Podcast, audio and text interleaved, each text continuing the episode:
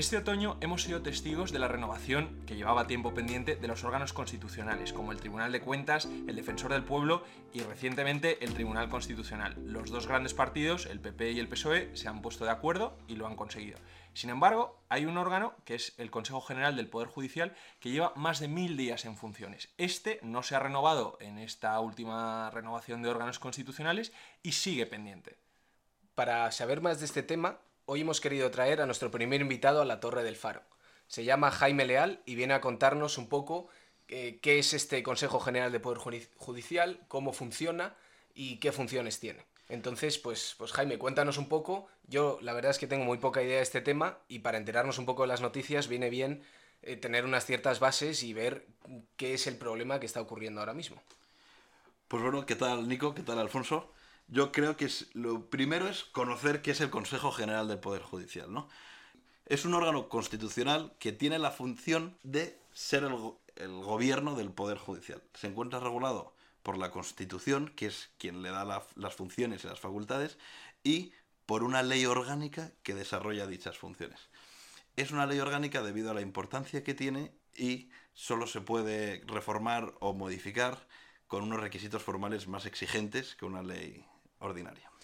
Entonces, está, este órgano está descrito en la Constitución y legislado de una cierta manera en una ley orgánica. Correcto, que es la ley orgánica del, del Poder Judicial, que la reformó eh, Felipe González una vez después de haber llegado al poder y cambió ciertas cosas que hoy derivan en problemas, no en problemas, sino en circunstancias que hoy venimos a tratar. Vale, y entonces, ¿esto pero qué es? ¿Cuánta gente está ahí metida? Eh, ¿Cómo funciona? Pues el Poder Judicial, que no deja de ser nada más ni nada menos que un órgano que se dedica a administrar y organizar el Poder Judicial y sus funciones principales son el nombramiento, ascensos e inspección y las, el régimen disciplinario de los jueces y tribunales que hay en España. Entonces, es como, perdón eh, por interrumpir, pero es como la policía de los jueces. No, es como el, es literalmente es el gobierno de los jueces. Es, o sea, se encarga de administrar la administración de justicia. Sí. Vale. ¿Y, cuánta gente eh, lo compone? Está formado por 20 vocales y un presidente. Vale. Entonces, estos 20 vocales se forman, son nombrados por eh, el Poder Legislativo. Entonces, el Congreso nombra a seis jueces y a cuatro juristas de reconocida competencia. Eh, estos seis y cuatro son parte de los vocales que mencionabas antes. Correcto. Y entonces estos son diez. Son diez. ¿Y los otros diez? Tenemos otros diez que son nombrados por la Cámara Alta, que es el Senado. Y se, con la misma distribución nombra seis jueces y cuatro juristas de reconocida competencia. Reconocida competencia no deja de ser arbitrario, pero se exige un desarrollo profesional de 15 años en el, en el derecho. Vale, entonces tenemos al, al, Congreso que elige a 10, 6 y 4, y al Senado que elige a otros 10, 6 y 4. Correcto. Vale. Y una vez se nombran, los vocales eligen entre jueces y juristas de reconocida competencia a su presidente, que al mismo tiempo es el presidente del Tribunal Supremo. Actualmente es Carlos Lesmes, presidente del Consejo General del Poder Judicial y presidente del Tribunal Supremo. Vale, ¿y esto por qué nos importa? ¿Por qué está saliendo ahora tanto en las noticias? Su relevancia radica en que es el órgano capaz de nombrar a los actores más relevantes dentro del Poder Judicial, que es... Por ejemplo. Por ejemplo, nombra al, como ya hemos citado, al presidente del Tribunal Supremo, que es su propio presidente, a los 80 magistrados que tiene el Tribunal Supremo, y de entre esos 80 magistrados, por ejemplo, 8 de ellos son miembros de la Junta eh, Electoral de la Junta Central Electoral y que son que está formada por 15, es decir, también eligen a la mayoría a la mayoría de la, de la Junta Electoral. O sea, del Consejo General del Poder Judicial manan el resto de nombramientos de cada juez que haya en el Estado.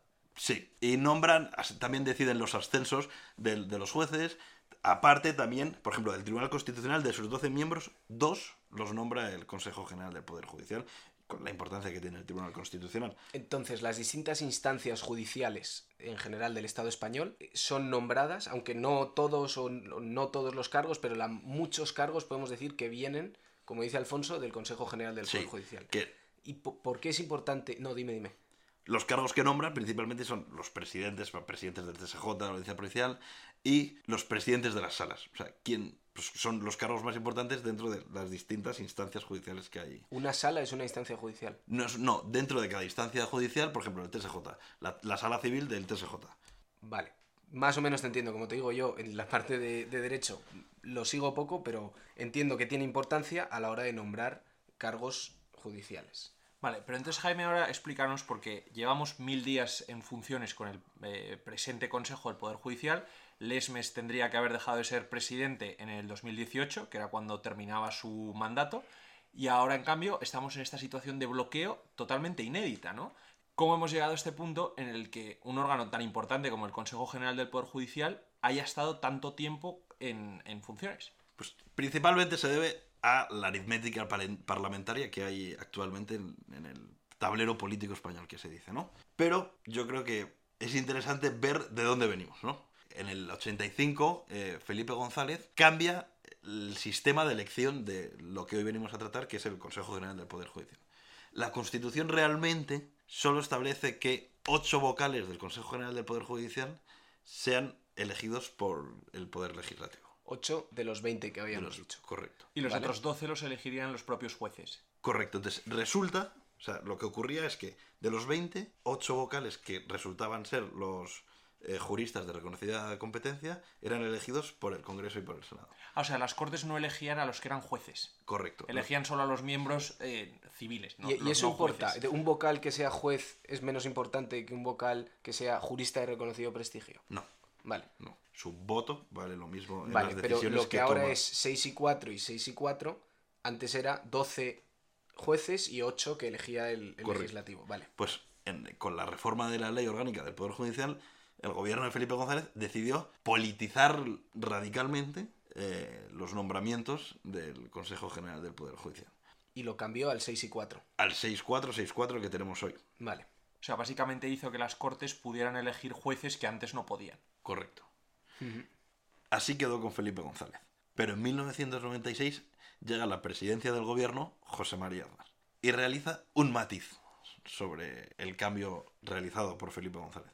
Y es que realiza una reforma que lo que realmente cambia es que los jueces presentan una lista al Poder Legislativo de entre los que se deberán elegir a los jueces que sean vocales en el futuro Consejo. O sea, no devuelve a los jueces su poder de decidir sobre los jueces, sino que solamente les da como una especie de capacidad de recomendar. Sí, les da, Elegid de entre estos. les da un poder ínfimo, sí. La- les da la posibilidad de hacer las listas ellos. Como si hablamos de las listas electorales, pero las listas solo de los jueces, los, voca- los juristas de reconocido Sí. prestigio no, ¿verdad? correcto. ¿Y es obligatorio que elijan de la lista que proporcionan los Sí. jueces?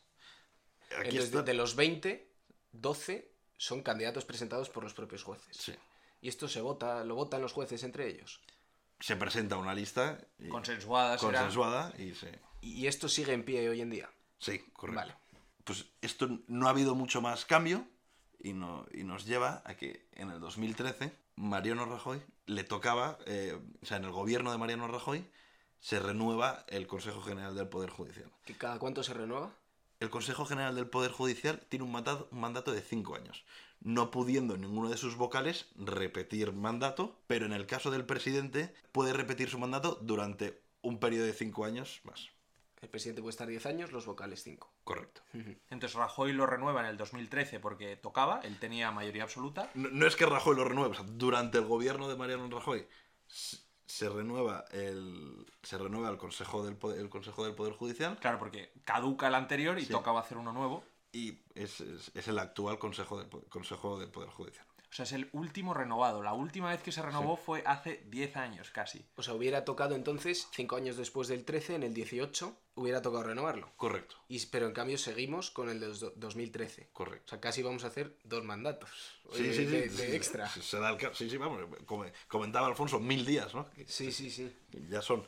Pues, ¿qué ocurre?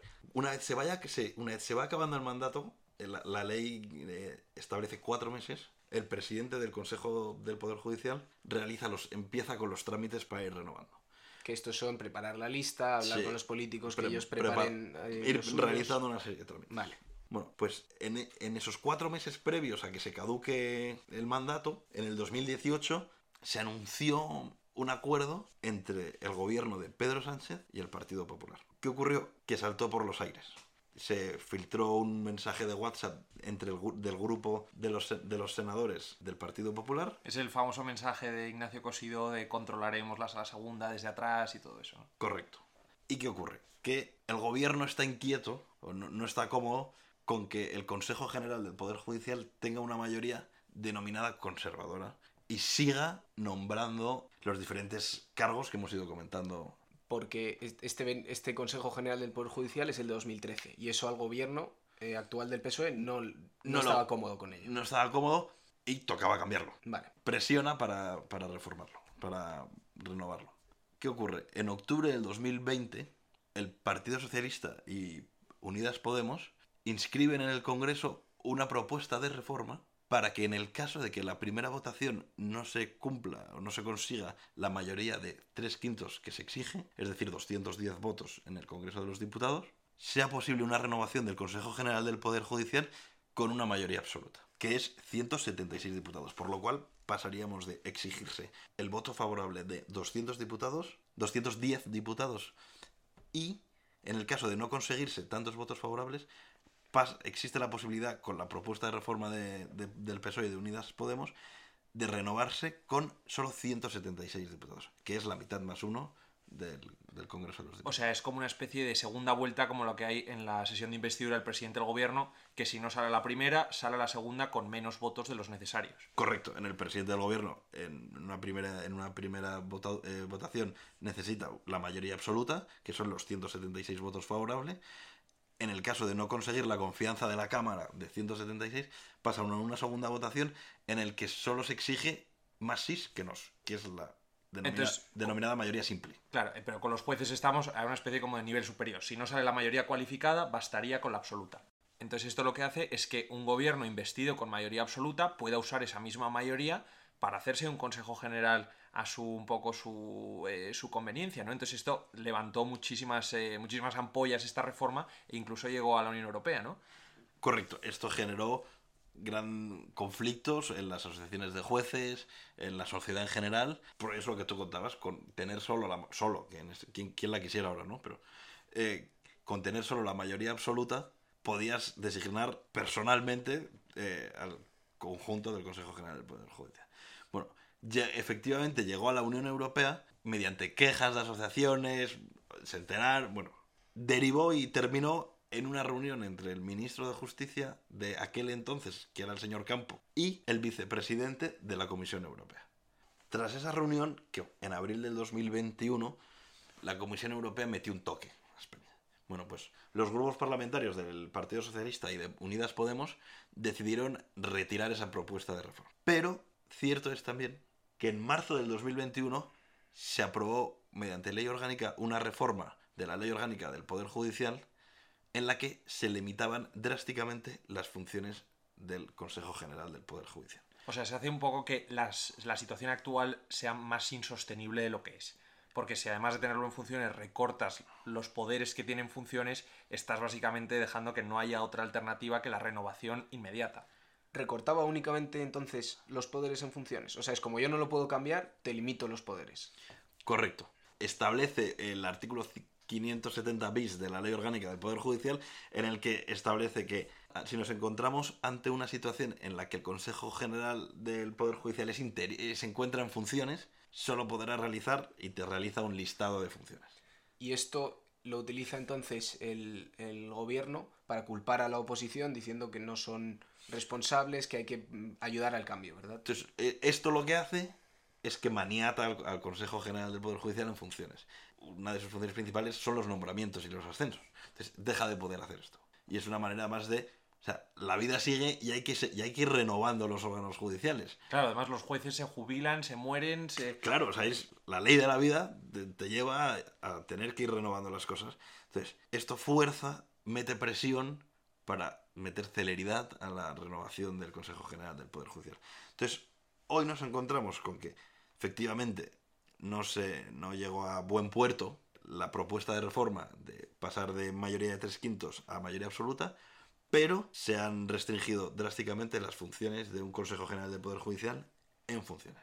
¿Y ha habido algún cambio? Esto fue en abril y ahora seguimos con, con lo mismo, con un Consejo General del Poder Judicial con poderes limitados y, y los, el resto de posiciones que se tienen que renovar que no se están renovando. Correcto. Es muy interesante el tema en general porque es, eh, trasciende además el propio debate eh, de España, ¿no? O sea, en la Unión Europea ahora mismo está habiendo muchísimos problemas con Hungría y con Polonia, precisamente porque sus sistemas de elección del órgano de los jueces, eh, el Ejecutivo, el Poder Ejecutivo, cada vez está teniendo como más, más influencia sobre ello y la Comisión Europea ha llegado a decir que eso hace que se ponga en peligro el Estado de Derecho, ¿no? Y Polonia y Hungría, que tienen la presión de la Unión Europea, han dicho, bueno, pues miren en España lo que quisieron hacer, también quitar de dos quintos a, a- mayoría absoluta, ¿no? Entonces es- es- está un poco en juego también con esto eh, nuestra propia condición como país, eh, como país liberal, ¿no? Correcto, además la, la Comisión Europea este año, a tenor de la situación actual en la que se encuentra, urge a renovarlo y además de renovarlo, a despolitizar los nombramientos, ¿no? Y no han estado siempre politizados por el hecho de que los nombre el Poder Legislativo. Bueno, siempre no. En España teníamos que hasta el 1985 no estaba politizado. Eh, y, otros países tienen otros sistemas que si queréis ahora comentamos. Pero, por ejemplo, tú, Alfonso, me comentabas Polonia, que Polonia es un caso muy, muy, muy parecido al de España. Lo único que lo que aquí ocurrió en 1985, en Polonia ocurrió en 2015. Es decir, el, el hecho de que el Poder Legislativo pueda, empieza a poder elegir el 6-4-6-4. Y yo aquí una cosa que he leído en las noticias, así en titulares, sin tener ni idea, es las quejas frente a, a que sean los políticos los que elijan los jueces. Entonces, esto es un titular que he leído varias veces de por qué los políticos tienen que elegir los jueces y no, y no hay una autorregulación de los jueces como era eh, antiguamente. O sea, que los jueces se elijan a sí mismos. El gobierno eh, proclama que es necesario que el Consejo General del Poder Judicial refleje el pensamiento social o actual de la sociedad española. Claro, eso yo, por ahora que estamos con el tema de derecho y judicial, voy a hacer de abogado del diablo.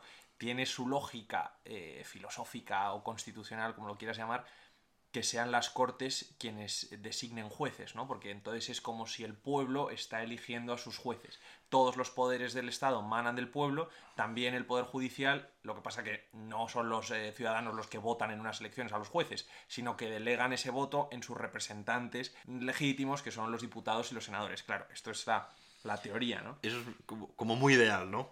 Y están, la oposición y el gobierno están de acuerdo en esto. No, el, el gobierno, el gobierno lo que, lo que quiere es lo que ellos llaman cumplir el mandato constitucional y renovarlo.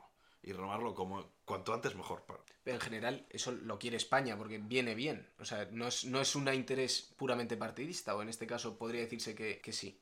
Bueno, lo, lo que ocurre es que la oposición hoy solicita que el gobierno de los jueces sea elegido por los propios jueces. Claro, hemos llegado un poco a un punto de inflexión en el que cuando antes esto era un poca cosa como de compadreo entre gobierno y oposición, oye, nos toca porque nos toca, esto para ti, esto para mí, ahora yo creo que eh, la oposición verdaderamente ha dicho, yo creo que por presión mediática, presión social, también presión de la Unión Europea, esto no puede seguir así y esto no puede seguir renovándose como se hacía y hay que volver al modelo anterior a la ley de 1985.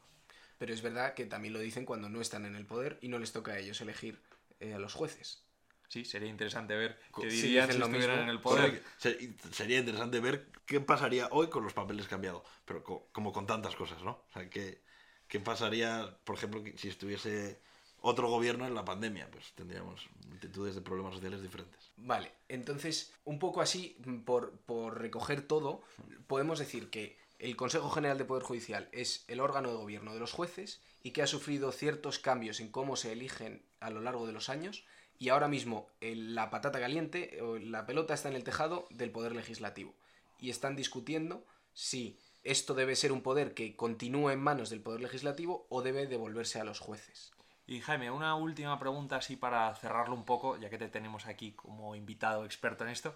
Eh, ¿Tú qué crees que va a pasar? ¿Tú crees que esta situación de bloqueo eh, va a seguir por mucho tiempo? ¿O tú crees que los jueces darán un puñetazo en la mesa y dirán, oiga, estos señores no puede seguir así?